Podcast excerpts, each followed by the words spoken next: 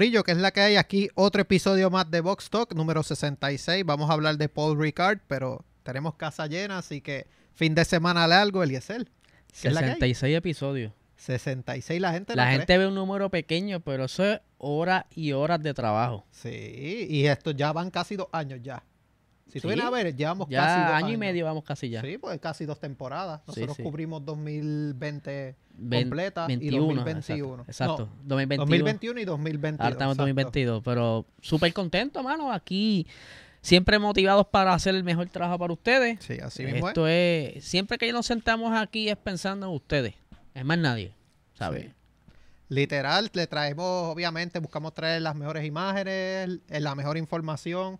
Forma de vacilón, porque Claro. si lo decimos tipo. Si nos vamos noticiero, aburrimos a todos. todos se duermen, nos cierran el canal, este. Sí, sí. Pero pues, antes, ¿verdad? Antes de empezar, ¿cómo pasaste este fin de semana? Tranquilito. cogí Fuiste a la playa. Fui a la playa, fui a la piscina, comí, me quemé. Cocinando. Ah, sí. No Me- te vi tirando Me pizza. quemé ahí un poquito, Uh, cocinando. enseña- tienes que enseñar esa que va ahí, Mira, mira, ahí. No. Tira, tira el tiro para acá, este. Francisco. Ahí, está. Ah. y yo trabajé como tres años en una pizzería bregando Y con, con hornos, con freidoras, con cosas súper peligrosas. Nunca me quemé.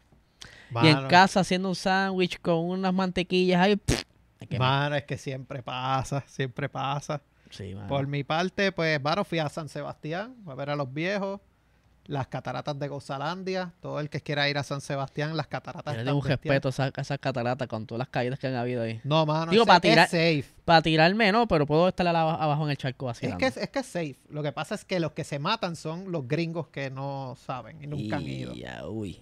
Pero, mano, bastante tranquilo, el agua bien clarita, un ambiente Sí, eso es brutal. lo bueno, que eso Sí. es agua, lo que le llaman de río naciente, que es limpia, viene Sí. de arriba de la montaña. Y ahí hay un parque que corre en full track bien duro y go-kart. Así Está que cool, está cool eso. todo el que quiere ir a San Sebastián, Luis le da los, los descuentos y eso. sí, le consigue literal, las taquillas. pepino en la casa. ¿Verdad? Obviamente, vamos a hablar de Paul Ricard. Tenemos un invitado, pero antes de entrar con el invitado, siento well. así hoy. The blue and red painted kind of stripes in the track is extra grip. To, as well, the blue and red painted Yeah, kind of yeah. stripes in the track is extra grip. To, as Es well, Pero triste, es triste. también me siento kind of de la siguiente forma. Producción tiene una imagen por ahí. Ahí, ¿verdad? Nos está acompañando Francisco. Hoy tenemos a Francisco controles. los controles. Ah, Ah, bendito. Esa, esa imagen súper, súper triste cuando los tiempos de Kimi. Sí, manos. Que, Que ahí él Kimi no había- la carrera. Kimi creo que estaba anunciando el retiro ese día y el nene pues se Y tuvo un problema en el en DNF Se mezcló todo. Se mezcló y el nene lloró y él después Kimi le da un autógrafo al nene. Sí, qué pena que en casa no hay cámaras para que me vean llorando y entonces alguien venga y me dé algo, no sé. Literal, literal. Pero sin más preámbulo, con nosotros está directamente de nuestro desde nuestro país hermano República Dominicana Por segunda semana eh, por consecutiva. segunda semana consecutiva y habíamos tratado de cuadrar con él hace un año, pero circunstancias no se dieron. Aquí está con nosotros Las cosas pasan por Zuli algo. Bonelli, directamente de Fórmula 1 República Dominicana. Así que Zuli, ¿qué es la que hay? Hey, saludos muchachos, ¿cómo está todo? Eh, gracias a Dios bien por aquí, viendo a ustedes bien. Y un saludo a, a todos nuestros hermanos puertorriqueños. Sí, importante, Zuli, antes de empezar, ¿dónde te consigue el corillo? Vamos a empezar por ahí. Eh, bueno, eh, estamos en, Instagram y en Facebook, eh, arroba eh, Fórmula 1 DR. Ahí estamos, eh, tenemos ya una comunidad bastante grande, o sea que ahí no, nos pueden conseguir siempre. Qué bien, Y qué bien. que, Zuli, tú eres el dios de los memes de Fórmula 1. Tiene unas fuentes ahí. Tienes unas fuentes bestiales que eso yo digo.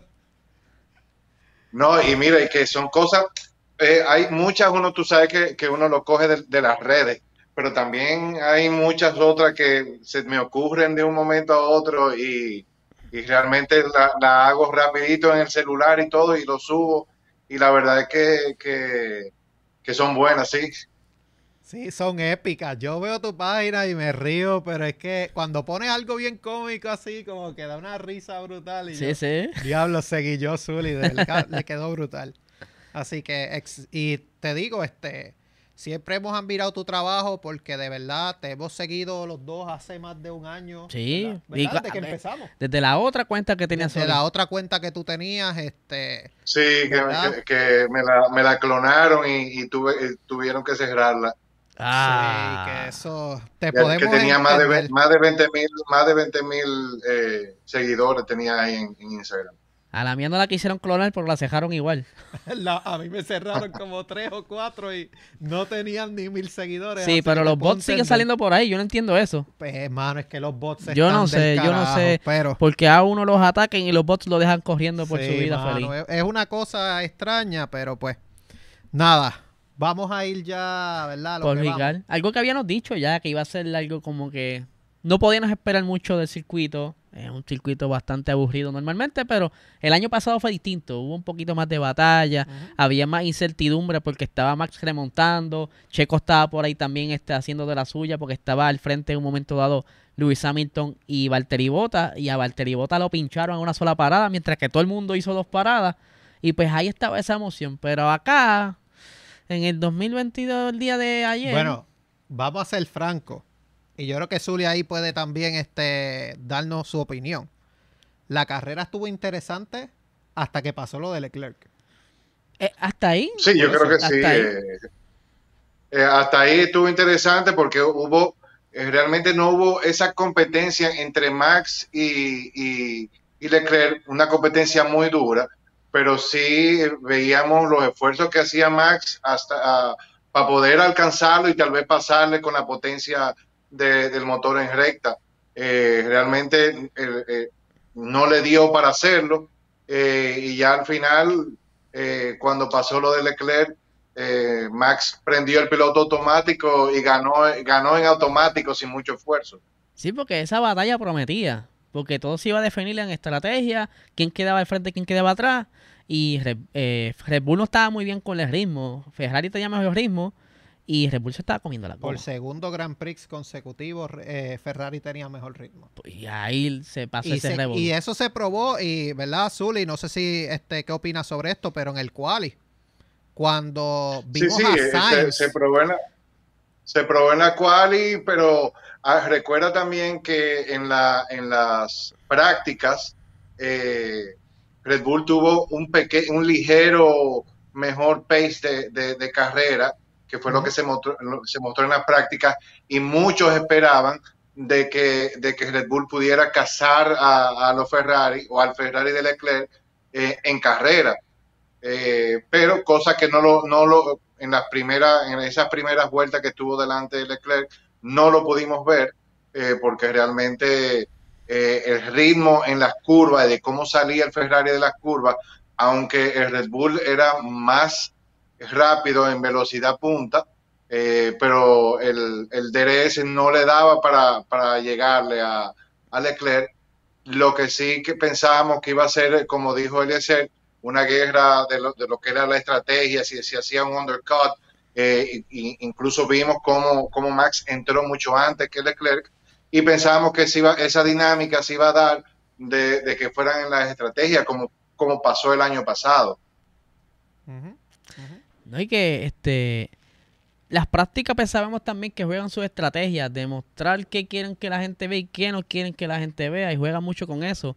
Pero ya Ferrari sabía que todavía Red Bull estaba trayendo el mismo problema que Austria.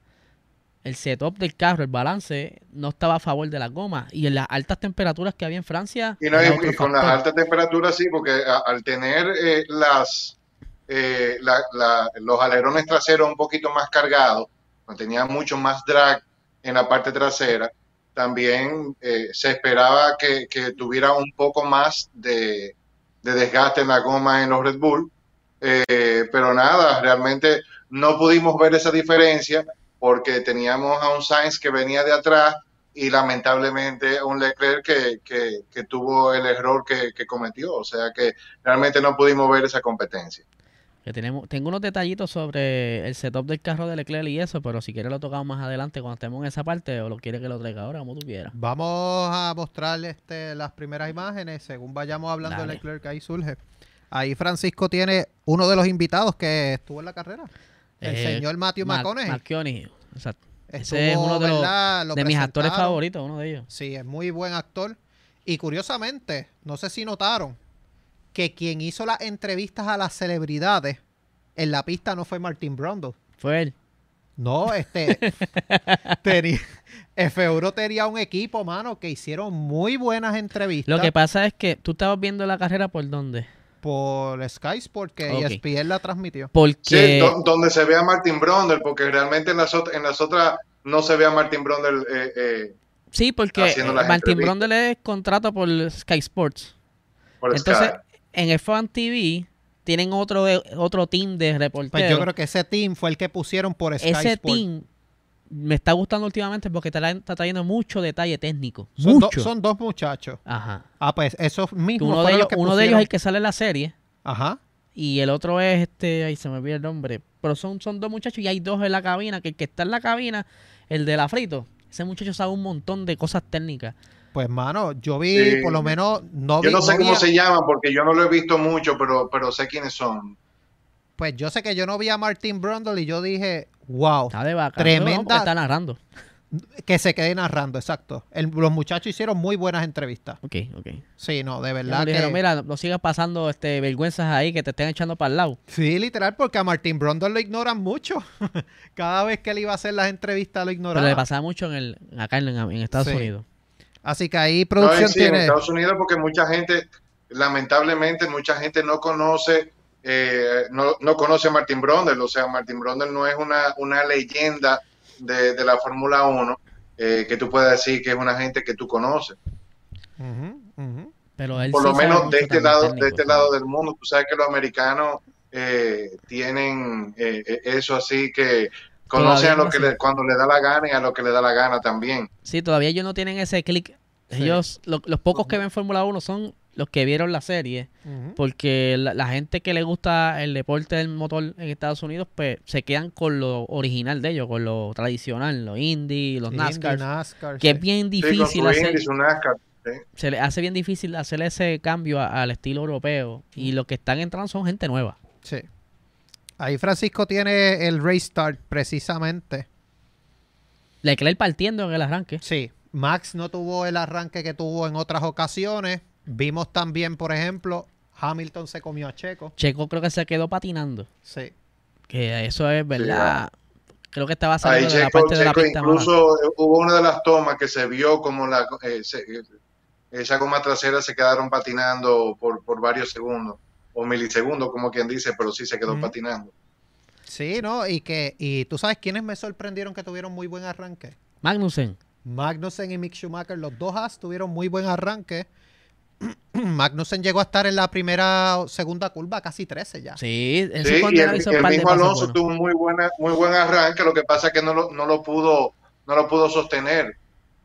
Sí, es que es que Alpine, la historia de Alpine Alpine es todavía tiene problemas con las gomas. Sí, ¿sabes? Ellos Alpine tiene muchos problemas. o no logran encontrar el mejor balance para que las gomas respondan a la temperatura que ellos quieren rápido, o simplemente están optando por un setup que quizás ellos creen que va a funcionar, pero no le funciona. Sí, como que más conservador en cierta Sí, parte. sí. Sí, el, ca- el carro no está para Alonso. Hay que ser franco. Alonso da mucho No, el- más el que el ca- carro. lamentablemente el carro, eh, ahí vi- vimos a, a Alonso que tuvo un sexto lugar, eh, Ocon fue octavo, pero realmente el carro no está para, para poder competir con, los- con los tres equipos de adelante todavía.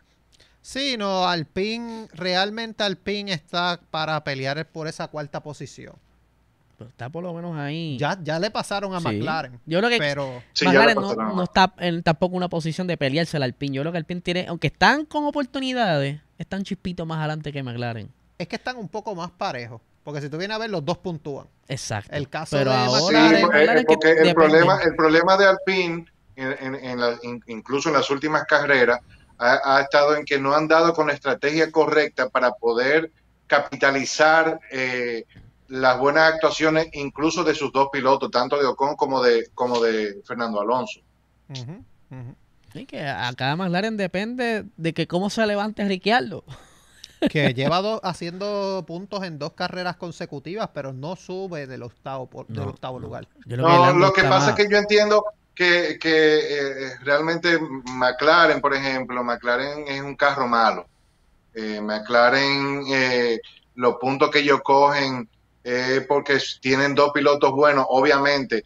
Eh, Richardo está struggling con el carro mucho más que, que Lando, pero es un carro malo que ellos están teniendo muchas dificultades para hacer cualquier cosa. Y que ah, McLaren no se conoce por hacerle unos buenos chasis.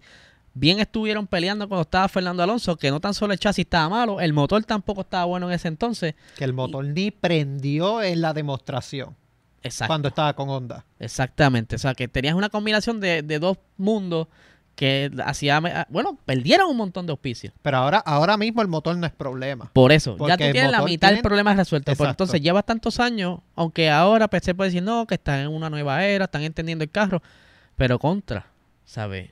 Es que el bajón es demasiado. Si tú comparas el rendimiento de McLaren 2021 contra el 2022, son casi 100 puntos de Está- diferencia. Están Sí, demasiado desorientados. Que son los mismos que Ferrari subió. Si tú vienes a ver. Oportunidades. Sí. Es exactamente, ¿sabes? La tortilla se viró. Ferrari tiene los puntos que McLaren no tenía. Sí Obviamente ¿eh? tiene más. Vamos a ser francos, tiene más. Pero la diferencia. Y no, y no tienen más por los errores que han cometido y por, y por lo, eh, eh, eh, no terminar algunas carreras tanto como de, de, la- de Leclerc como de, como de Sainz. Sí, que yo tengo. Pues como yo decía, no solamente, no solamente Ferrari ha cometido errores, o sea, Ferrari como equipo, sino también ambos pilotos en varias carreras también han cometido sus errores. Exacto, una combinación de, de dos mundos. Mira, yo tengo aquí Equipo- unos datos bien interesantes. Zumba. Unos resúmenes de fallas de motor. Ok, dale. Ferrari lleva 20 fallos en la temporada. En overall con toda Overall. la escudería. Ok. Por eso, eso es Ferrari, Alfa Romeo y Haas. Ok. Mercedes 12 fallos. Recuerda que Mercedes tiene Aston Martin, tiene Williams, tiene McLaren. Red Bull 11 fallos. Renault 3 apagones. ¿Cuál es el motor más confiable de todos? Ahora mismo Renault. Es Mercedes. Bueno, pero Renault tiene dos motores en, en- en Ah, la, bueno. en la grilla de... Sí, que solamente tienen dos. Exactamente. Renault tiene dos motores. Mercedes tiene ocho motores. Porque tiene Mercedes, Sí. Aston Martin, Williams y McLaren. Red Y Honda, Bull- tiene, y Honda tiene cuatro. Honda tiene cuatro. Entonces, cuatro motores para 12 fallos Sí, sí. es bastante alto. Ferrari tiene 20 fallos en 6 motores. ¿Verdad? En seis Ferrari. Alfa Romeo, Haas. 6 motores. Que por eso es el más reliable. Vendría siendo en teoría Mercedes. Mercedes-Benz. Mercedes. Sí, sí, Pero seguro que ellos, sí. bien lo han, ellos bien lo han dicho, que ellos prefieren un carro que le dé un poquito de problema, pero que coja como el diablo. Sí, eso es lo que dice Ferrari, que, que no sea fiable, que no sea reliable. Igual que eh, Sí, Alpine sí, optó pero por nada más eso. tiene que ver que el único, eh, por ejemplo, Mercedes-Benz como equipo, la única vez que no ha terminado una carrera fue eh, George Russell cuando chocó con Juan Yusu. Exactamente. Después, eh, demás. George Russell ha terminado en todas las carreras, igual que, que Lewis Hamilton. Momento Hamilton no tiene un do not finish este, Ni un este año. DNF. No, ni no, no ha tenido. Un por poco, pero todavía no ha tenido. No, no tiene No DNF tiene. todavía. Ahí precisamente Francisco tiene esta imagen. Primer incidente de la carrera. Eso ocasiona una bandera amarilla tras un toque de Yuki Tsunoda Con Ocon. con Ocon. Que ahí es que llega el penalti, ¿verdad? O- Sí, cinco segundos a Ocon por ese toque. Otro penalti más. Porque yo creo que él penalizó en, en Austria, ¿no? Creo que sí. que Sí, en, que Austria back. penalizó. Que Ocon no pega una. Está salado. No pega Eso- una y mira, como quiera terminó. Terminó en los puntos detrás de Lando Norris. Sí, es que él, para mí, a mí no me gusta Ocon. Yo no me, no me agrada el estilo de Ocon, pero es una máquina de recolectar puntos. Él siempre consigue muy buenos puntos para el equipo, ya sea un séptimo, ya sea un octavo, ya sea un sexto. No, te, no es un piloto que te va a quedar top 5. Él terminó. Ah, sí, quinto mira, para, para mí él es el tipo de piloto como lo era Checo cuando estaba en Racing Point, que era un tipo que, que se mataba en la carrera y, y siempre terminaba eh, séptimo, sexto, quinto, eh, con un carro no tan bueno como era el Racing Point, pero terminaba en los puntos. Él no es un piloto top, pero es un muy buen piloto. Sí, es un piloto con el que tú puedes tener un equipo, pero no es el equipo que tú vas a construir sobre él. O sea, él es un... No, que un- no es, no es tu piloto, no, es- no es tu piloto número uno que, que tú, que tú escogerías.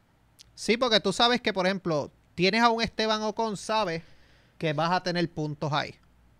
Tiene consistencia. Tiene consistencia. Sabes que Sí, él va a hacer es él es rápido, es consistente, es un tipo que sabe que, que para tú ser consistente, tú tienes que saber eh, manejar y manejar eh, eh, en el punto de que tú puedas administrar mejores tus gomas. Y ese es el tipo de piloto que, que, que es Ocon, como lo es Checo, por ejemplo. Ujú. Ahí, ahí tenemos una imagen precisamente. Hamilton contra Checo. Eso fue una parte que vimos durante el primer stint de la carrera. Checo no se podía pegar a Hamilton. No, este, y si es que está, Checo sufriendo de algo que estuve hablando hace poco, que él no le están trayendo mejoras al carro. Todas las mejoras están yendo al carro de Max. Y si esa es una de, la- de las problemáticas que tiene ahora mismo, pues ya Red Bull tiene que buscar una manera, porque también no quiere que te, que te supere a Max, pero tampoco que esté bastante abajo. Tú quieres que esté lo más cerca de Max. Dos cosas, para que te defienda y para que recoja buenos puntos. No, y, y no, él tiene que estar eh, eh, tan cerca como para poder eh, pelear con, con- con los Ferrari. Eh, cuestión de que él le, que le pueda quitar eh, el empuje para que los otros le pasen. O sea que realmente ellos no pueden pensar, eh, yo entiendo que ellos no, no deben ni pueden pensar en que solamente darle las mejoras a, a- Max. Y no, yo no, personalmente yo no creo que sea así porque realmente a ellos no les conviene. Siempre se habla de eso, no solamente en Red Bull, se habla en, se ha hablado en todos los equipos en muchísimas épocas diferentes, eh, pero yo entiendo que a menos que no sea que tú le quieras hacer una maldad a un corredor, eh, a ningún equipo le conviene hacer eso. Es que no, realmente no deberían, porque si lo hacen, Ferrari se puede pegar. ¿Lo sabes tú? Y ellos, los dos Ferrari no están muy, o sea, tienes a Leclerc frente a Checo ya y Sainz no está muy lejos de Checo. Están Ahí, ahí, se están peleando los puntos, están están cerquita. peleando bastante los puntos. Están cerquita. Ahí producción tiene una imagen precisamente, el señor Charles Leclerc contra Max Verstappen. Eso fue la- las primeras cacerías que hubieron. Las primeras cacerías y tremendo ritmo que tenía. Estaban muy buenas, estaban cazándose, pero Max llegó a un punto que no podía darle más porque las gomas así no se las iba a comer muy temprano. Que eso, eso era lo que tú querías. Tú querías hablar algo del seteo de Leclerc. Sí, porque eh, ya que Ferrari sabía que el- la debilidad, por decirlo así, no tan solo de Red Bull, sino que este circuito iba a lastimar mucho las gomas delanteras, específicamente la delantera izquierda, por lo agresivo y por la forma del circuito que tiene, creo que son 12 curvas a la derecha y sufre a la Y, izquierda. no, y que, y- y que son varias curvas rápidas. Exactamente. So, Ferrari dijo, ok, vamos a hacer un seteo, la cual perdamos un poco de estabilidad en la parte de atrás del monoplaza. Esto para que entonces se anivele el desgaste de la goma, que atrás sufra un poco y que entonces las gomas delanteras, que es lo que es primordial en este circuito, pues le rindan un poco más. Pero ya estás castigando más las de atrás. Ahí es donde viene entonces el problema de que ya las gomas de Charles y Max tenían blistering. Exacto. Se estaba notando el blistering, que es un ya. problema por la Sobre, temperatura. sobre todo, sobre todo lo de- la de Charles. En la de Charles se veían ah, eh, desde, lejos el blister. Ahí ahora mismo en la fotografía, yo lo que se puede apreciar un poco la goma izquierda, que ya, y las, y las traseras, puedes ver el desgaste que tenía suficiente, ¿verdad? Era bastante. Ahora bien, Red Bull se da cuenta de esto. El stint que había dicho Pirelli era de la 13 a la 17 más o menos que Sí, más podía o menos. comenzar a entrar. No, de- desde la 17 hasta la 20 era la, primer, la primera, Ajá, la primera eh, El eh, primer ronda de stint, la primera sí. parrada. Exacto, esa era más o menos la, la ventana de, de ese primer stint.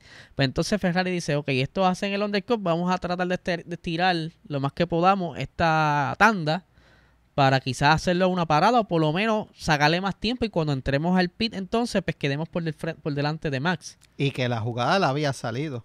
Sí. Porque en ese, antes, ¿verdad? Ya mismo llegamos a esa situación. Pero cuando Verstappen para, Leclerc ya estaba en los 25, 27 segundos sobre Max. Pero necesitaba más. Necesitaba más porque tú pierdes 27 segundos en Paul Ricard nada más en el pit stop. Nada más, exacto. Es de uno de los más largos. Por eso, y tú salías, si No, él y, y en un, y salía en un pit stop, y, y en un pit stop de, de 2.5, 2.6, 2.6, no más de ahí. Porque Ferrari si, no es si lo bueno. hiciste de más de 2.5, 2.6, perdiste. Por eso, te, te fácil te trepas a los 30, 31 segundos, que si tú hacías el pit stop en ese momento, Leclerc podía salir fácil 7 Sí, y se iba a encontrar porque había un tren.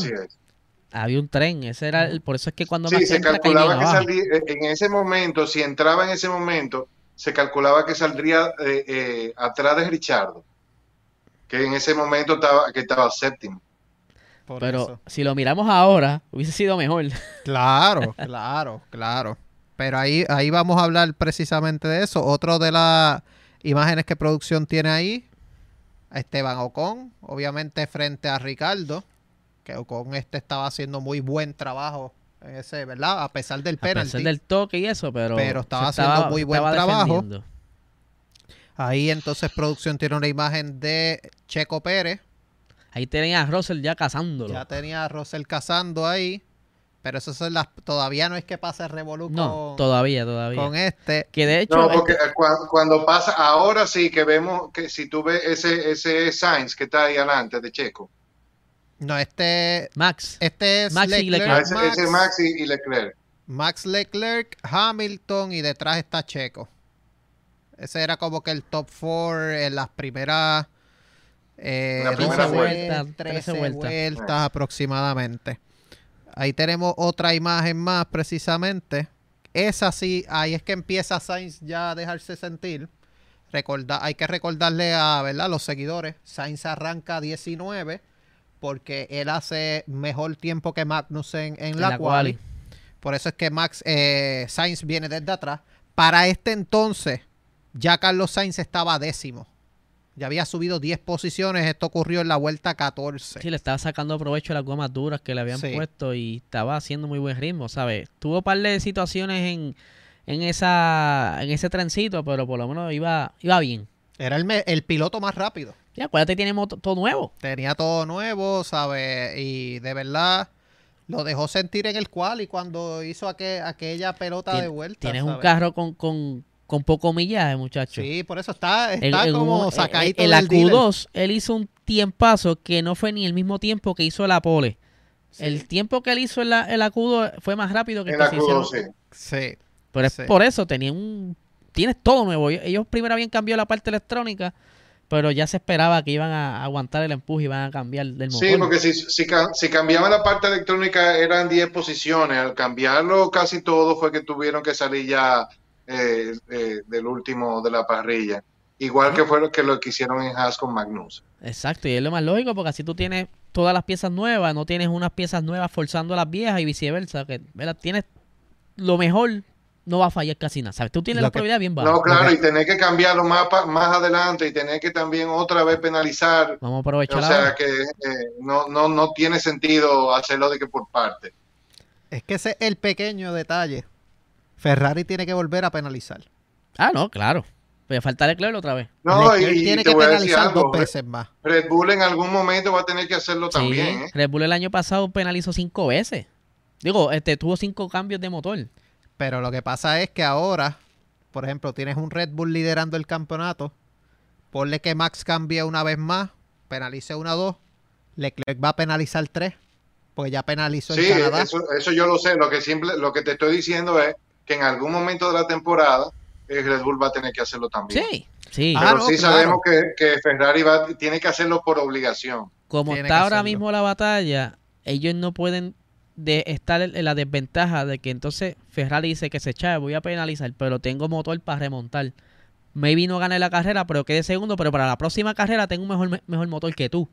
No, claro, pero el plan de Ferrari se fastidió con el último DNF Que de fue, que fue Ah, lo, claro. que, lo que pasó con, con Luis el año pasado, cuando, cuando fue el Gran Premio de Brasil. Se que ¿eh? pusieron su motor nuevo y ellos ya estaban que metían miedo después eh, eh, con ese motor. No, que se va a usar el motor de Brasil. ¿Tú no te acuerdas cuando fueron? Eso es era un cohete lo como que el él cuco, tenía. viene el cuco. Sí, era exacto. metiendo miedo que ellos estaban. Sí, literal. Pero ah, es eso, ¿sabes? Si tú quieres seguir luchando al frente, tienes que hacerlo. Ah, no, claro. Ahí, ahí producción tiene una imagen precisamente de Lewis Hamilton, el trencito, que se estaba viendo Hamilton, Pérez, este, eh, Alonso, creo que estaba por ahí, Russell Alonso. y los dos McLaren y atrás estaba Ocon. Ese era un trencito que se estaba viendo en la carrera. Obviamente ya aquí vamos a entrar a una de las desgracias como fanático Ferrari, vuelta 18, safety car, Charles Leclerc termina este DNF, se estrella por un error de él. Sí, pero ahí tam- a lo que iba ahorita. El factor de las gomas tenía mucho que ver. No tenía grip. Por eso. Entonces, él a- al estar peleando con el grip, él se sale de la pista un poco a la zona sucia. No tiene grip. La parte es como que más arenosa. Se fue. ¿Sabes? Ahí, ahí es donde yo decía, porque entonces Ferrari esperó tanto para entrarlo. Se pudo evitar. Se pu- claro que se pudo, pudo evitar, evitar. pero pues los estrategas de Ferrari son magníficos. No sabes sé quiénes son, deberían. No sé si es que Ahí están producción pa- tiene- pa Bueno, opiniones. señores, eh, Sí. pero yo no sé qué, qué a ustedes le, le- le- les extraña, porque después que, después que se fueron eh, Ross Brown y Jan de, de Ferrari, eh, Ferrari no ha hecho más que meter la pata, eh, eh, incluso eh, ganaron con Kimi eh, porque, porque lamentablemente McLaren les regaló el campeonato ese año.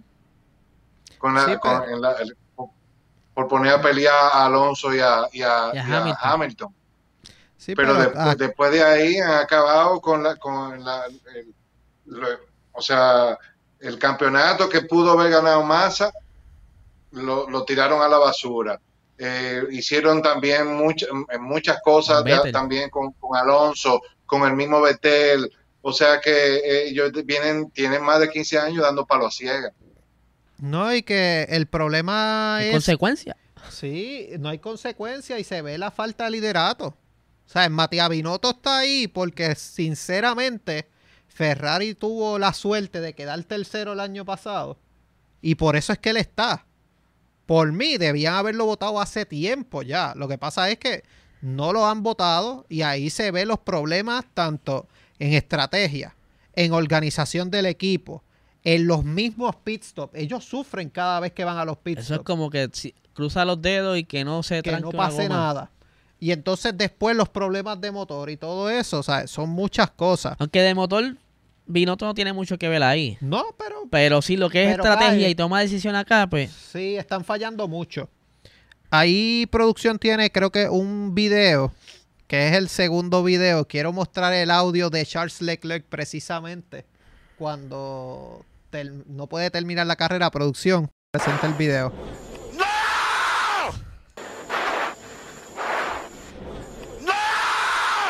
Zuli, ¿reconoces ese, ese video, verdad? Sí, claro que sí. ese, ese video fue posteado por Zully en sus redes. Sí, es frustrante. Y creo que el, el- el micrófono que es, según ellos, se quedó abierto.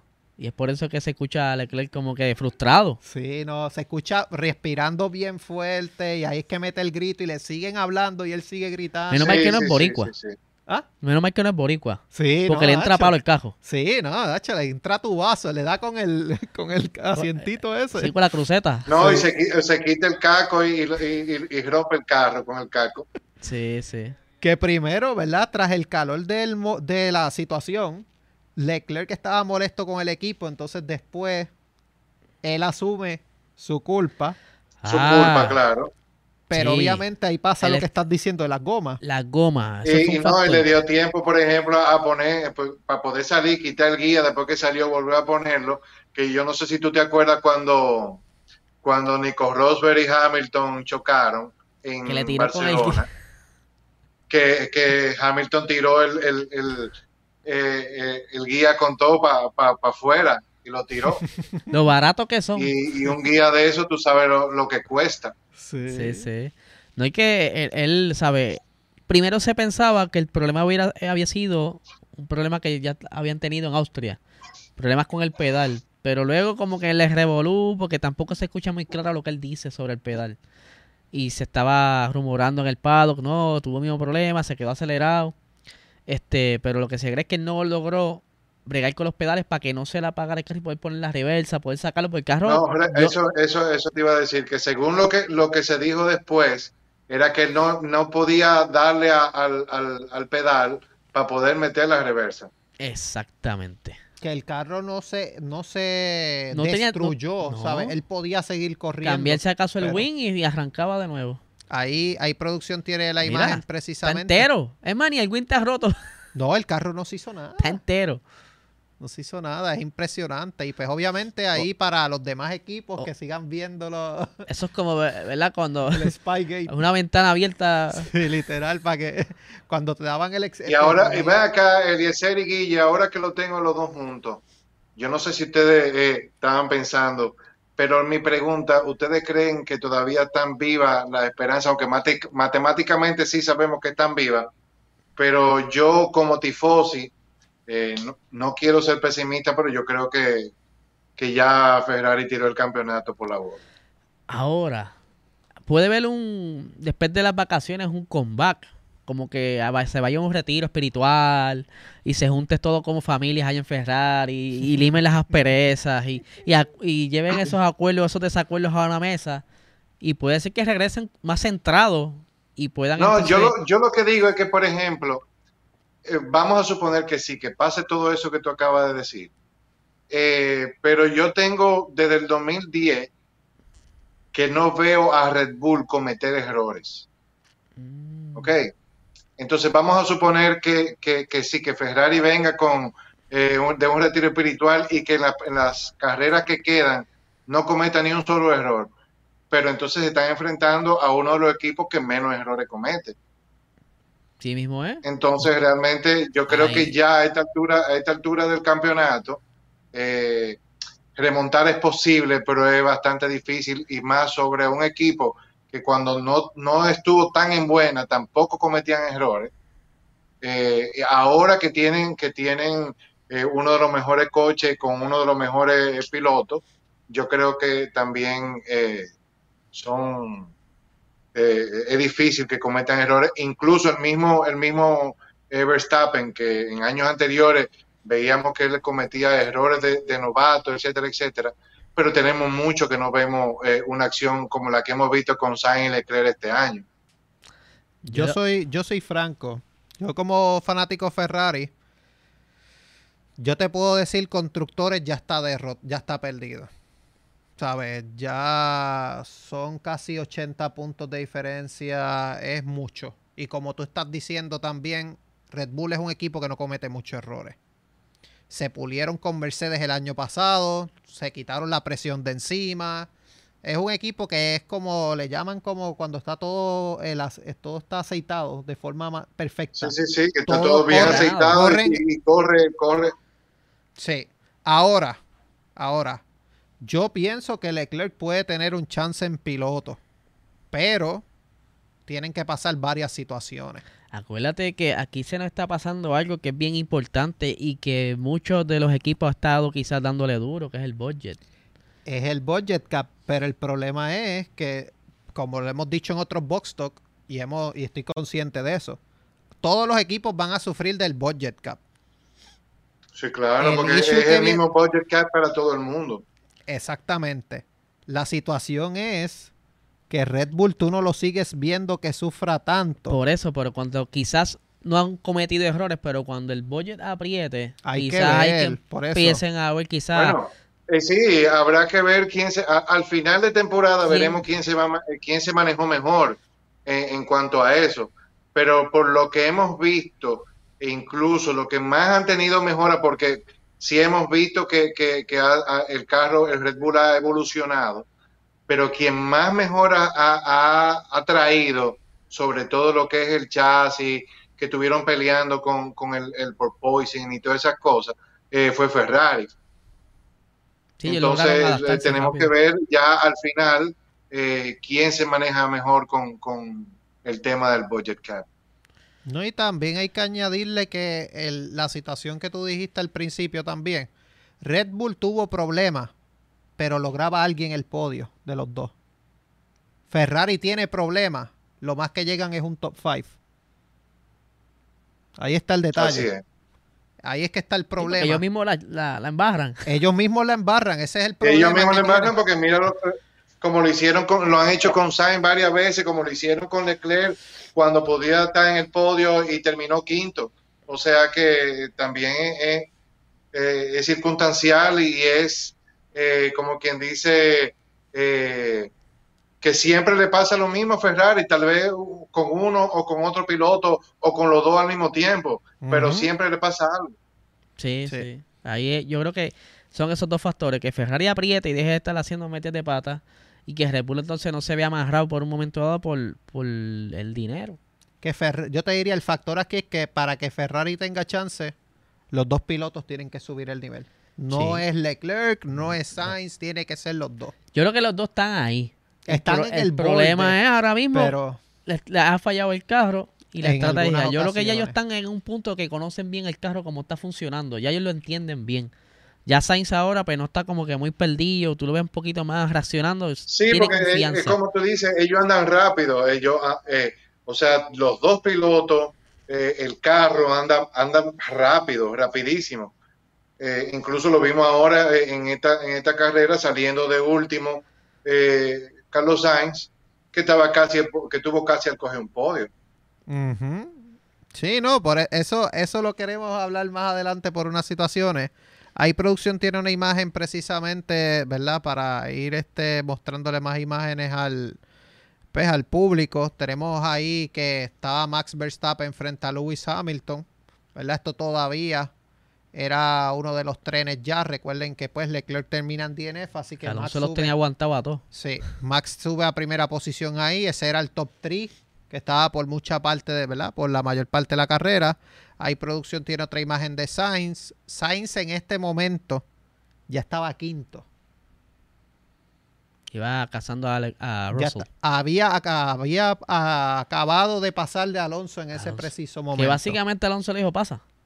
No lo peleó. Pero, Sí, sí, pero- porque es que no, es que no podía, porque si se, si se enfrascaba en una lucha para mantener, sabiendo que no podía, eh, con, tenía, iba a sacrificar las gomas, los neumáticos, y, y a- ahí en esa carrera, con, con esa temperatura y, esa, y, y esas curvas tan rápidas, eh, iba, a iba a tener que sacrificar la goma en vano, por eso lo tuviste que lo dejó pasar.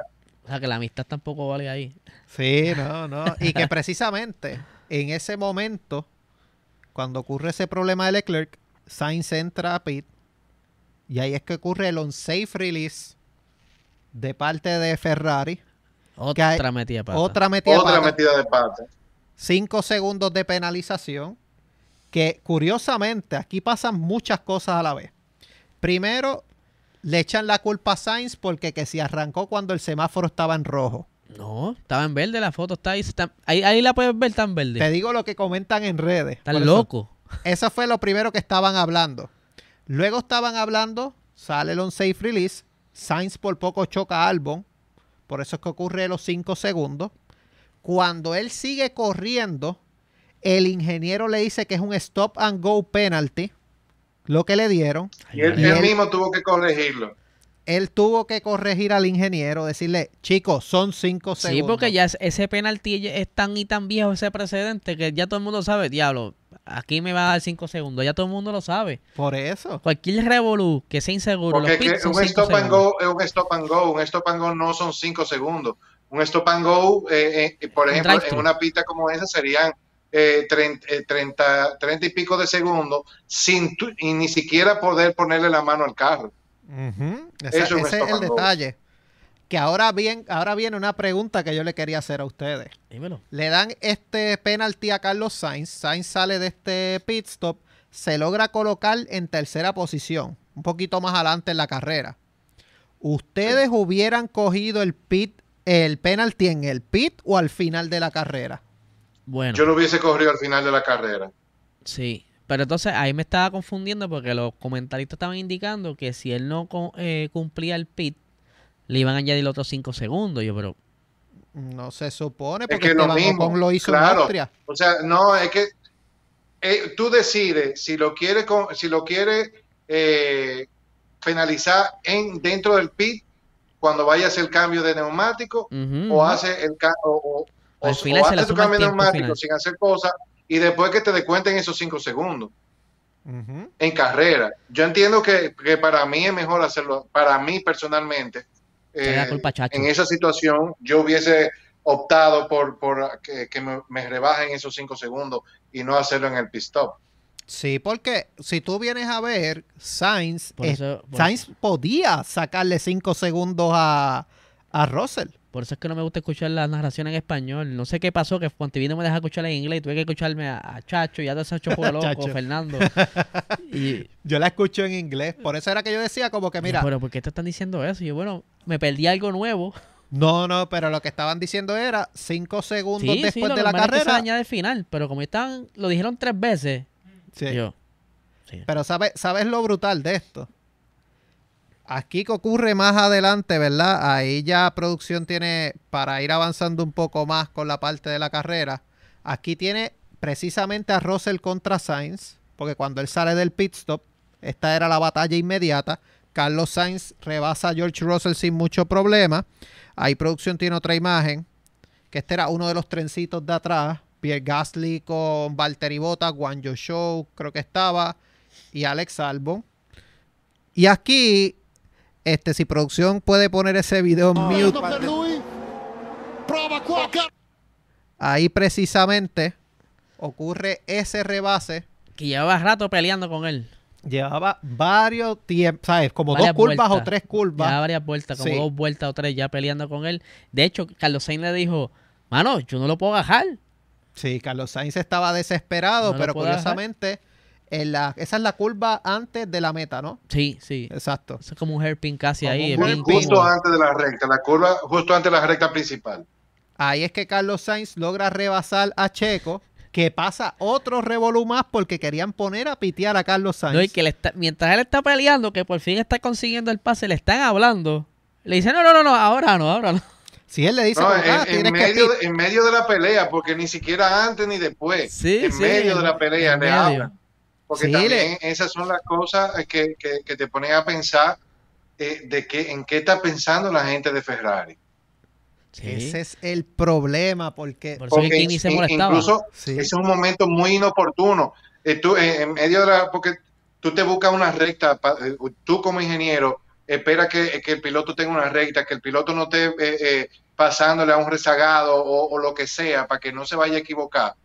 Pero en medio de la pelea por un puesto, en una curva, tú hablarle a, a- a un cosa, de, eh, a, a- a un piloto de que sí entra o no, no entra, stay in, stay out, que es lo que se oye en la grabación de- de- del radio. O sea, realmente es una locura.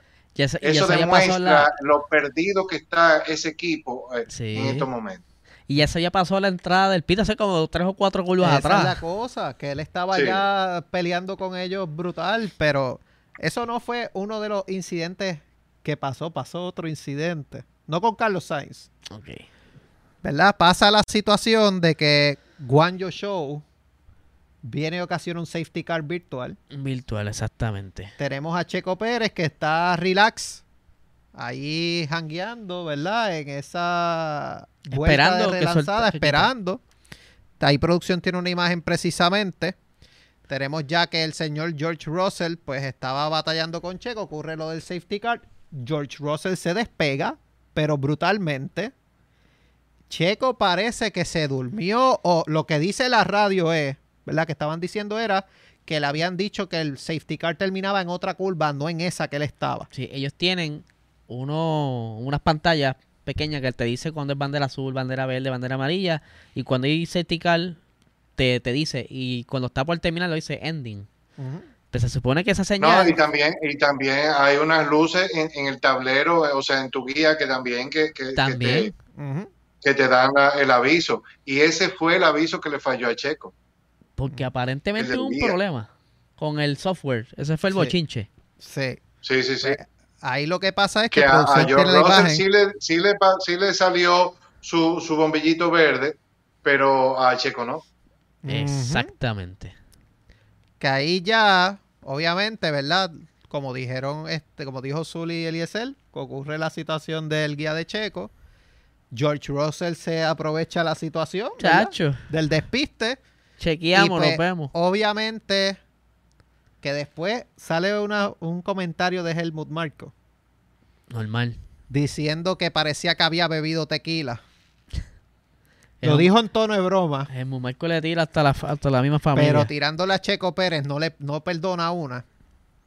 No, pero tú sabes que también a Helmut Marco lo conocemos porque es un tipo que, que se pasa eh, realmente, eh, no solamente con Checo, le ha pasado con, con casi todos los pilotos que ha tenido bajo su mando. Sí, eh, la realidad es que yo creo que a Max es el único que él no le ha tirado y cuidado. Si le tiraba al Sí le ha principio. tirado, No, no lo y, cuando, publica. y, y- y cuando Max comienza a fallar, como le pasó con, con Vettel, que cuando ya Vettel, cuando entró la, la era híbrida, eh, que ya Vettel no lo querían. Ujú. ¿Tú no te acuerdas en, en 2000, eh, en 2014? Sí, le daban Sí. las prioridades No, ellos a, no querían a Vettel, ni, ni, ni Marco, ni Horner, era como que eh, se habían divorciado. Sí, pues ya había ganado lo que tenía que ganar básicamente. Entonces tenían a Weber de por medio y después tenían a Ricciardo. Entonces la- las Sí. prioridades no eran como que muy claras. Había un revolú. Ahí ya, pa- ¿verdad? Finalizamos ya entonces la carrera. Victoria de Max Verstappen, número 27 de la temporada. Cómodo. De la historia, en la F1. Este, pasa Sir Jackie Stewart por la octava posición de todos los tiempos. Obviamente Pero él, él le pasó o empató. empató. Guille? Está empatado, pero como el récord es más nuevo, ya lo ponen arriba. O sea, están empatados, pero el próximo es Mansell, tiene 31 victorias. Así que vamos a ver si lo alcanza esta temporada. Tenemos entonces el podio. Red Bull con Mercedes, no hay mucho más. Doble podio para Mercedes que hace tiempo no tenía. La primera vez de esta Sí, y, el, y el primer 1-2 de este año de Mercedes. Exacto, el primer O sea, lo, podio. que los dos tengan el podio es, lo que quiero decir. podio. Ahí tenemos, producción tiene los puntos, como quedaron lo- el- la carrera. Obviamente Verstappen 25 puntos, Hamilton 18, Russell 15, 12 Checo, 11 Sainz se lleva fastest lap, eh, Alonso con 8 puntos. Tenemos entonces Lando consigue 6 puntos para séptima posición, Esteban Ocon 4 puntos, Daniel Ricardo 2, Lance Stroll que terminó peleando con Sebastian Vettel esa última curva Sí, por poco se engrampan. por poco se engrampan, este, pero pudo, ¿verdad? Vettel no lo chocó. Tenemos que Vettel 11, Gasly 12, Albon 13. Tenemos entonces este, la próxima imagen, producción, 14 Mick, 15 Bota y el chorrete de DNF. 5 DNF. Esto parecía una carrera de liga de esports. De esports, literal. Está bastante. Pero pues, este, y el señor feo. Leclerc siendo el primer DNF de la carrera. Ahí tenemos los standings, precisamente. 63 puntos de diferencia entre Verstappen y Leclerc. Entre Leclerc y Pérez, 7 puntos. Entre Pérez y Sainz, 19 puntos. Pero entre Russell y Sainz está interesante la cosa. Russell y Sí, Sainz, está un interesante punto. la pelea. Se se- lo interesante ahí fue el fastest lap, fue lo que salvó a Sainz. Exacto. No hay más nada. Pareciera que te decía que en la pelea iba a estar ahí bien interesante. Y Hamilton pegándose también. Poquito a poco. Tenemos Lando Norris, pues obviamente ya no tiene nada que buscar en ese top 6, pero pues tiene que aguantar ahí. Tiene Esteban Ocon detrás con 14 Cazándolo. puntos. Sí. Botas no sumó. Oye, que Bota ha estado. Digo, el equipo como tal Está- los, está ha tenido. mucho. Los ha tenido como que los setups no han sido los mejores. Han estado sufriendo. Y como, mucho. como, como decimos aquí en República Dominicana, se le han caído los palitos en las últimas carreras. Sí, ellos empezaron bien. Sí, han estado salados, una cosa bestial. Al menos que estén esperando como Haas a traerle unas mejoras grandes Están después. esperando upgrades. Bueno, sí, eh, Haas viene con, con mejor ahora para Hungría. Sí, Eso vienen Aunque-. Y lamentablemente va a ser para un solo para un solo carro, según, según Para probar, para probar. Lo, lo Va a traen. ser para Magnussen, ¿verdad? Me imagino que sí, que lo puede aprovechar mejor y siempre traen uno nada más para probar, para no gastar dinero tanto. Traen uno, comparan los números eh, y, y la- las métricas, a ver qué tal. Pero estaba diciendo... Pero yo creo que, que Haas lo ha hecho muy bien porque Sí. Haas ah, se ha pasado el, el año entero. Sin hacer eh, eh, eh, mejoras significativas y se ha mantenido incluso eh, en los puntos con sus dos con, eh, con sus dos pilotos.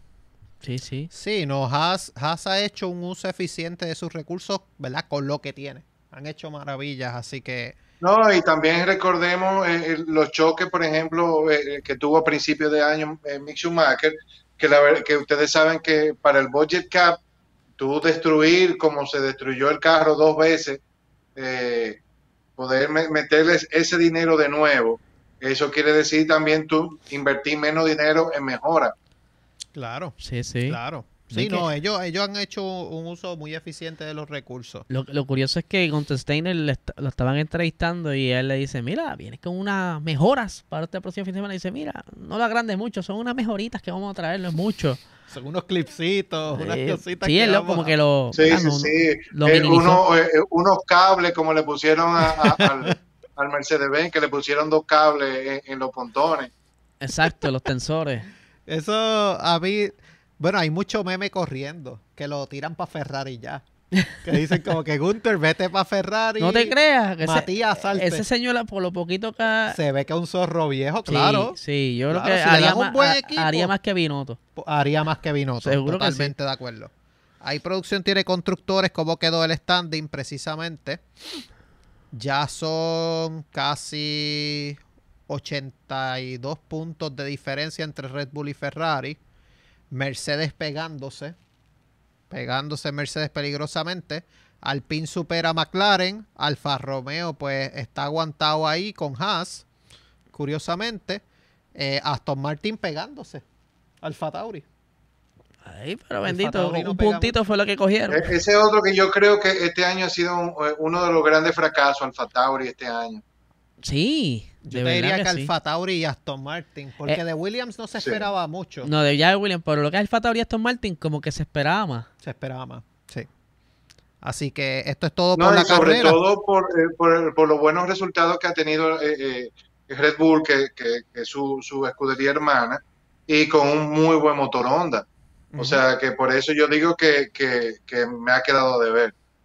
Sí, todavía Alfa Tauri. Es que siento que Pierre Gasly le dicen vete para Red Bull y se mantequilla y, el- y le va mal. No, no, yo creo que no. No debería volver. No debería volver. Pero que no le digan nunca que tienes oportunidad porque mira el performance de esta sí. temporada con Lo la sala, pasada. lo sala. Lo sala, lo sala. Sí, lo Y. Yuki, pues, es Yuki.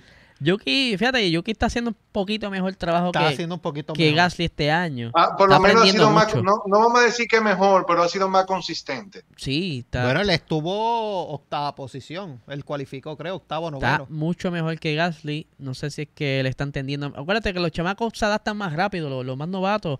Ya el más viejo pues, tiene las malas costumbres quizás de, de un carro distinto. Y pues eh, lo que él la- logra acoplar el carro a su estilo de guiar. Pero Yuki entró el año pasado, no le dio tiempo como que a cogerle el gusto a ese carro. Y vienes ahora, le cambias, se adapta más Bueno, rápido. mira, mira, mira un, un- un buen ejemplo, Magnussen, que venía de, de tiempo de no manejar un, un monoplaza y se monta en este, en este carro 2022 y la verdad que andaba muchísimo mejor que, que, que Mick, que ya tenía dos años con el equipo, eh, un año con el equipo. No, yo, a- yo a Mick no le cuento la temporada pasada porque el carro del año pasado era motor de, de Gocal con chat. No, no, Era- pero yo lo, lo- lo que te quiero decir es Sí, que, que, que, que ya Magnussen venía de un año de no montarse en un, en un Fórmula 1 sí, sí. ya Mick con, con la experiencia del carro anterior, de un diseño anterior, o sea que, que eh, Magnussen estaba más, más fresco eh, de montarse en este, ma- en este monoplaza nuevo que nadie conoce, que también muchas veces pasa que tú te puedes acostumbrar más rápido. Y que Magnussen vino también de, de una cate- categoría que no era Fórmula 1, pero era rapidita. Exacto. ¿Sabes? Sí. Que ellos- él estaba corriendo los, los, los hypercars, los prototipos. Sí, lo, en IMSA estaba también corriendo. Mm, Y sí, corrió en Indy en también. Insta, sí, en, en WeatherTech, allá con el papá y todo eso. Y, o sea, que son destrezas que saca lo bueno y se lo trae para acá, como hizo Fernando Alonso cuando estuvo Cuando estuvo mucho con tiempo con- Dakar, Eh, con... exactamente. con Él coge chispito, chispito, chispito y lo aplica. Bueno, Eliezer, fixéalo. Fixalo, hoy nos vamos con un tema bastante corto. Eh, Guille, ¿te ha tocado comprar alguna pieza para el carro y tú dices, o la compro local o la pido por internet? Por el momento no me ha pasado. Que ese, ese carro no falla mucho, pero Pero cuando te, ¿verdad? Voy a ponerme de ejemplo porque yo siempre he estado mecaneando, tengo tres cajos en casa y siempre hay uno que da problemas. Eh, pero siempre está la, la oportunidad de comparar. Por ejemplo, recientemente cogí el boquete con mi carro y tuve que cambiar varias piezas. Y yo dije, ok, ¿compro las piezas por internet o las compro aquí? Zuli, ¿qué, qué tú harías en ese caso? Si es tu carro. Eso depende, porque mira, mira qué pasa. Eh, yo, eh, ah, ahora que ustedes hablan de eso es, es interesante, eh, porque muchas veces tú consigues algo, eh, dos o tres dólares, un chip más barato en internet, no sé qué, pero muchas veces te pasa que te, tú pides una cosa, pero te llega eh, la de la rock izquierda, por ejemplo, o tú pides una luz y te llega con un clip que no era, porque muchas veces tú no tienes, eh, o, o a quien tú le compras por internet, no te da toda la, la, la información. O sea que comprar así por internet una arma de doble filo, muchas veces lo que hay, que- yo entiendo y lo que yo he hecho últimamente, es comprarle a alguien que sepa lo que está haciendo y que me lo, o que me lo traigan ellos, eh, pero realmente eh, es difícil tomar una decisión en cuanto a precio y tener la incertidumbre de, de lo que te pueda llegar correctamente o no. Sí, sí. A lo que voy es que es bueno comparar. Por ejemplo, en mi caso, ese mismo día en el taller yo dije, déjame verificar en internet cómo están las piezas. Y me puse a buscar y estaban quizás un poco más baratas, pero el shipping O sea, sale más caro. salía más caro. Claro. Y yo digo, ok, vamos a ver entonces cuán rápido estarían las piezas aquí. Eh, por internet tardaban 5 a 10 días. En el taller era más o menos el mismo precio, pero llegaban en 3 días. Y ya Es incluía mano de obra. Es más eficiente, claro. ¿Verdad? Eso en cuestiones de piezas grandes, pero siempre es bueno comparar antes de tirarse de pecho, comparar algo. Y como bien dice Soli, eh, yo lo que recomiendo es tratar de, si es algo original del carro, tratar de conseguir el part number y te vas a la segura. Ya Sí, por lo menos, sí, sí, sí. como nosotros le decimos en Puerto Rico, eBay Performance, Ajá. tú pones el part number y te sales rápido, no tienes que estar buscando No, que- y, y también muchas veces tú pones el BIN number y también te sale lo, realmente lo que tú necesitas, pero eso no todo, no todas las páginas que te ofrecen las piezas tienen ese, e- e- ese servicio. Sí, sí, sí. Por eso es que es bueno como que empezar primero a hacer una búsqueda antes de tirarse la maroma. Porque en otro ejemplo, los focos para la guagua estaban ya bastante deteriorados. Y yo dije, déjame verificar local. Local me salían en 322 dólares. Versus en un website en internet me salían en 100 dólares, incluido shipping, y llegó en dos días.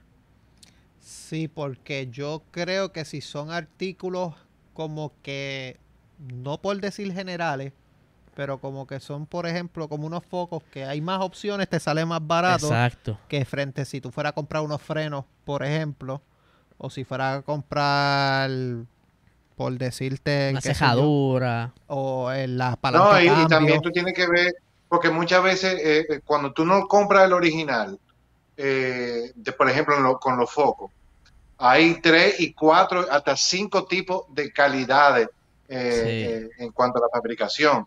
Entonces tú tienes, tú muchas veces, como tú, uno no sabe de repuestos, uno no vende ni compra repuestos, uno no sabe quiénes son los, esos proveedores de la calidad 1, A, B o C o D. ¿Tú entiendes?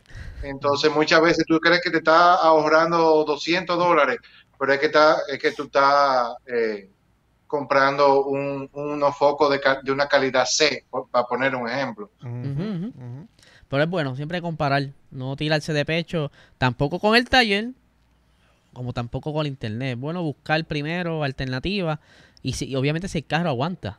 Y si te incluye la mano de obra, mejor. también. Exacto. ¿sabes? Porque Es la bueno, mano de obra, Claro. dependiendo del lugar, te sale más es cara. bueno, te bueno. Y yo compro mucho por internet porque hago la asignación de verificar y comparo eso. ¿Cuál es más rápido? ¿Qué, qué vale mi beneficio? ¿Cuán rápido lo necesito? Eh, y hago esa balanza, como que puedo esperar, no puedo esperar, ¿sabes? Y ahí es donde tú debes entonces aplicar, hacer tu debida asignación y saber qué necesitas.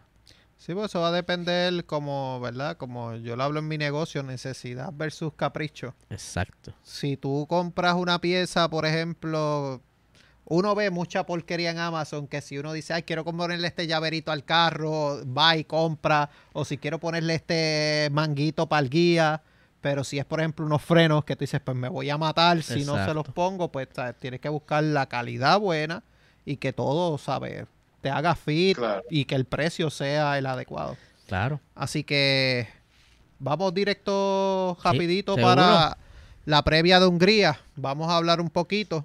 Se corre esta semana otra vez. Húngaro Tenemos- Ring. Tenemos Fórmula 1, Húngaro Ring, 14 curvas, 6 a la izquierda, 8 a la derecha. que me tiraron un reto. ¿Cuál fue? Ah, Me el tiraron de- un reto. A ver qué tiempo hago. Él estaba haciendo 1.18. 1.18. 1.18. Es que le están tirando a Eliezer un reto de F1 2022 acá en... ¿Él está en PlayStation también? No, yo creo que él está en Xbox. En Xbox, sí, pues tiene que Xbox. superar el récord. Así que... Vamos a ver, Vamos a ver cómo te Voy va. a ver si me siento mañana y a ver qué tiempos hago. Ese, este circuito es medio urbano, ¿verdad? No, ¿No? no digo, No, no, no. No, Eso es el lugar brinca en un bosque. En un bosque. Pues es que este, esta Eh. pista real, bueno, la recuerdo por el bowling de botas, Sí, sí. pero no recuerdo como Es que corta, la- es una pista corta, pero con- eh, tiene de todo. Áreas rápidas como áreas bien lentas. Sí, Bueno, es, una, es 1.16. una buena pista, es una pista de, de, de- Da buen espectáculo. escuela. Da buen Eh, eh, espectáculo. 1.16 el récord de Hamilton, así que más o menos, si tú comparas, es un Red Sí, Bull todavía Ring. le falta a Wilfred llegar ahí. Todavía le falta. Es casi un Red Bull Ring, si tú vienes a ver, de 1.16, Red Bull Ring Sí, es, corto, 1.6, es corto. 1.7. Digo, Eh, se corrió desde Red el Bull 86. Ring es mucho más corto porque tú haces 1.5, eso. 1.4. Por eso te digo, 10 segundos de diferencia Sí. más o menos. No, Eh. y también es más rápido, Red Bull Ring es mucho más rápido. Por eso, mucho más rápido. Tenemos eh, récord del circuito Hamilton, pole del 2021 Hamilton. Esteban Ocon se lleva la victoria con Ah. el bowling de Esa, carrera mojada que Fernando Alonso que arrancó defendió. solo Hamilton, ¿te acuerdas? Alonso defendió contra Hamilton, ahí fue la batalla. Y, a- Sí, y a- sí. y ese fue una tremenda batalla de Alonso y Hamilton también. Ojalá llueva. Tremenda batalla que si él no aguanta Hamilton, yo creo Entonces, que Hamilton ganaba la carrera. llegaba por lo menos exacto a... Porque Sí, sí, así es. yo creo que el podio del O año no sabemos si la ganaba, pero sí le llegaba, era- sí le era- llegaba era- a, a él llegó a tercero porque era Bueno, Ocon, Vettel que lo descalificaron y Sí. Hamilton, si no me equivoco. Sí, porque exacto, fue Ocon, Vettel y Hamilton, pero Vettel por el este Por la combustible, gasolina, por la sí. gasolina, lo, lo descalifican, sube Hamilton a segundo, sube Sainz a tercero, Exactamente. que era el, segundo podio de Sainz técnico. técnico, exactamente. Así que ese fue el podio de la pasada temporada. Bottas se llevó enredado a, A medio a mundo. Lando Norris. Lando Norris se llevó enredado a Checo. Checo chocó. Verstappen lo chocaron. Que tuvo Que, el. te- que terminó con el carro con tape. Terminó el carro con Así tape y es. llegó noveno, octavo, algo Sí, así. lo, lo poquito que podía Lo hacer. poquito que pudo hacer. Hasta peleó con Mick. Imagínate ese carro estaba Hasta malo. peleó con Mick. Me recuerdo eso. Así que, obviamente, ¿verdad? Producción ahí mostró los máximos ganadores, los máximos ganadores de esta carrera del Húngaro Ring. Tenemos Hamilton Schumacher, Senna. No hay mucho que decir ahí. Senna y Schumacher están en casi todos los, los récords. los récords, sí. Piquet, Hill, Villeneuve, Hakkinen, Button, Vettel. Tenemos que obviamente está por ahí el año pasado. Max yo creo que no ha ganado esta carrera. No. No, No, Max no ha ganado esta fue carrera. la primera, la primera carrera que ganó Fernando Alonso. También, Exacto. pequeño detallito. Exactamente. Así El- que... En Renault, Sí. Así que esta es por lo menos el Húngaro Ring. ¿Qué ustedes esperan para esta carrera? Yo espero buenas batallas. Este, este circuito es bueno, como tiene zonas este, incómodas que te hace ir un poco más lento y el que está detrás de ti entonces aprovecha un poco en estirar la frenada. Siempre hay buenos pases aquí, siempre. Yo Sí, pienso yo creo que, que, aquí... que- creo que una pista interesante donde, como dice Eliezer, eh, que se dan buenas peleas y yo entiendo de que vamos a poder disfrutar de, de una buena carrera. Y si llueve, mejor. Hay que Y ver, si llueve mucho sabe. No sé, bueno, si llueve pasa el bowling del año Ay, pasado otra muchacho, vez. que, que Hamilton arrancó solo mientras estaba todo el mundo en el pit. Ah, Ese fue el bochinche también. Que Sí, es que esa carrera el año pasado, yo creo que aquí Ferrari puede, porque Verstappen está Aquí- hablando. Aquí van a meter entonces el, el, el wing ese que ellos utilizan que le, que le favorece mucho las curvas lentas. Aquí le pueden Es sacar el de. Baku, ¿no? El que estaban utilizando desde el principio de temporada, que lo utilizaban en Bahrein también. Que pues, Verstappen está cagado para esta carrera. Sí, no, y eh, incluso hasta Haas se ve bastante cómodo aquí. Sí, Verstappen fue enfático y dijo, aquí vamos a sufrir con Ferrari. Sí. Pero ellos saben, ellos saben cómo se si comportan los carros. Ferrari no se mete el tiro en el pie como lo ha hecho otras veces, Chacho. Ferrari puede, puede hacer un doble podio aquí. Claro, uno o dos fácil. Sí, dos hoy, fácil. y hoy salió, hoy salió Binotto con una de, con esas mismas declaraciones de que, de que esa era su meta para, no era solamente ganarla, sino hacer el 1-2. Exacto. Es que ya Binotto está en el ojo público. Ya Binotto tiene que dar, tiene que dar Sí, sí, resultados. obligado. ya obligado. yo creo que, ¿cómo es que se llama? Sea meter CEO de embuste. Ferrari, Elkan, John Elkan. Fe- tiene que estar mirando ya a Binotto directamente. Sí, sí, porque sí. no, no es permisible los errores que se están haciendo. Eh, mucho problema en la estrategia, mucho problema en todos lados y realmente Ferrari puede ser un equipo que pueda batallar el próximo año. Sí, no, el año que viene hay que cogerle pero- miedo. Por eso. Pero tienes que empezar desde ahora, Claro. así que no me sorprendería que esto sea el punto final para que Binotto apriete o lo saquen. Sí, sí, yo creo que sí. Así que, Zuli, primero te queremos dar las gracias. Es un honor tenerte. La plática súper brutal, súper Tenemos interesante. que dar una vuelta por allá por Dominicana y hacer un, un guest. Todo el mundo, porque tenemos mucha amistad allá. Sí, hay allá. tenemos muchas amistades contigo, Alfredo. Sí, cuando ustedes vengan nos, juntamos eh, con, con todos los muchachos, sí. Sí, hay que, hay que hacer. un en vivo por allá. hacer un envío a- vuela en canto. La, Sí. este, la F1 no está preparada para Se eso. caen los servidores. Se caen los servidores y estamos todos juntos allá. No, no- no se puede. Bueno. Pero Zuli, No, un millón gracias de a ustedes gracias. por, por- gracias a ustedes por la invitación, de verdad que sí, y la verdad que la conversación ha sido muy amena y la hemos, la hemos pasado bien. Yo espero que también eh, los que nos ven y nos escuchan lo hayan pasado Que igual y gracias sí. a todos y que recuerden seguirnos en Instagram en arroba Fórmula 1 DR.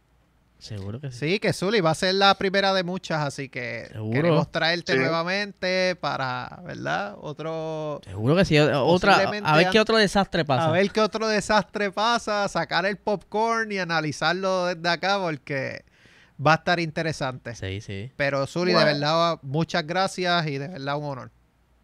Gracias a, uto- gracias a ustedes y un honor para mí, de verdad que sí.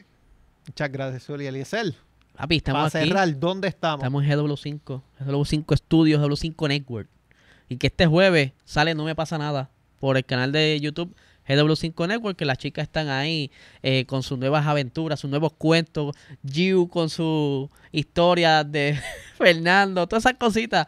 Eh, creo que hay unas sorpresitas por ahí, así que vamos a ver si Tona se trae algo. Vamos a ver, va a estar bueno. Va a estar interesante, gente. Mucho podcast aquí grabando, mucho contenido interesante. Tienen a Jan por un lado, tienen el corillo de Dolly, de las Sí. muchachas. eh, los muchachos de la hora machorra siempre rompiéndola. Saludos a Valiente que siempre nos escribe por lo de fanáticos hardcore de Fórmula 1. Y nada, importante. ¿Quién es la persona que hace que no pasemos los malos ratos? La compañía. La compañía, papi, Anani. Bienestar natural para tu vida. Eh, Anani es vida. en Facebook. Tú siempre me tiras la, la- Anani en, en su website lo puedes encontrar como ananifarma.com. Ahí puedes ver dónde está la, la más hecho un montón de, de localidades donde puedes conseguir sus productos, como también la gran gama de productos que tienen, desde los edibles, los aceites, los cartridges, todo en su website y seguirlo en Instagram porque están bien prendidos en Instagram. Ahora mismo, ahorita estaban la- los sorteos para la taquilla de Bad Bunny. Eh, espero, ¿verdad? Que, que se disfruten ese evento, ¿verdad? Eh, eh, los ganadores, pues ya tienen que haber escogido. Sí. Pero sí, lo pueden seguir en Instagram como NaniPR y en Facebook. Anani es salud, gente. Por lo menos yo me aprendí así que Anani. Es que tú sabes. Este, obviamente tienen el concierto del conejo malo, así que si ellos están auspiciando ese concierto y están aquí, ya ustedes saben cómo son Sí, ellos. sí, sí. así que sí. que, Anani, gracias siempre por este, creer en nosotros, creer en los proyectos de Eliezer que este, lo patrocinan a él. Y nada, gente. Yo creo que ya... Tus redes. ¿Verdad? Importante. Me consiguen a mí G90PR, eh, Facebook e Instagram, TikTok. Me consigues en Into the Box Podcast todas las semanas. Tiramos episodio de carrera. Esta semana no hemos tirado. Y vamos a tirar este también, el episodio de Box Talk formato audio. Así que por lo menos por mi parte, me consiguen a mí ahí y en patreon.com slash Sport que tenemos, Estamos, eh, estamos, estamos bien encendidos, prendidos ahí. Estamos encendidos ahí. Hay una- unas conversaciones interesantes con, con los invitados que traemos. Este, y, y quería traerle, estoy subiendo unas camisitas nuevas a- al shop prracingsports.com que subí las de McLaren, eh, la de Ferrari y la de Mercedes. Están por ahí unos Ah, diseñitos. Mercedes está chulísima. Sí, estoy ahí jugando con unos diseños. este, obviamente, partes de mi idea las combino con otras cositas, otros elementos y voy montando la camisa. eh, pero están ahí, prracingsport.com. Y obviamente el podcast Hablando Acelerado de lunes a viernes a las 7 de la mañana. Y estamos dándole duro ahora al website. Vi que tienes columna, vi que Yara escribió una columna, Sí. tú escribiste una columna escribí, el me- lunes. me, me dio callo de escribirla ahora otra vez. Sí. Hablandoacelerado.com. Ahí pueden hablando ver. de Ferrari que- precisamente. que mi compadre me dijo, te voy a, a ayudar para montarla bien chévere, para hacerla tipo con noticias y toda esa cosa. Vamos a hacerle una evolución al website, así que estamos trabajando para eso. Para entonces ver más, más esc- escrito más, más seguido. Sí, va. Sí, es un medio, volvemos. Sí. Gente, esto no Ese es. es el backup, porque si me tumban Instagram de nuevo, ese es el backup. Gente, esto no es, esto no es como los que se anuncian en los Patreon de otros del corillo aquí de GW5 que tienen las paginitas esas y porque suben un podcast los lunes, ya son las jodiendas. Aquí hay website, aquí hay página de Instagram, hay página de Facebook y hay podcast. Hay de todo, hay de todo. Para que enjoyen. Lo que falta es un, un o algo así, ¿verdad? Lo que falta es un OnlyFans. Así ¡Oh! que vamos a dejarlo ¡Oh! ahí. vamos a dejarlo ahí. Así que, Que nos sigue Paquito para acá. sí. Así que Corillo, cuídense. Chequeamos. Hasta luego. Chao.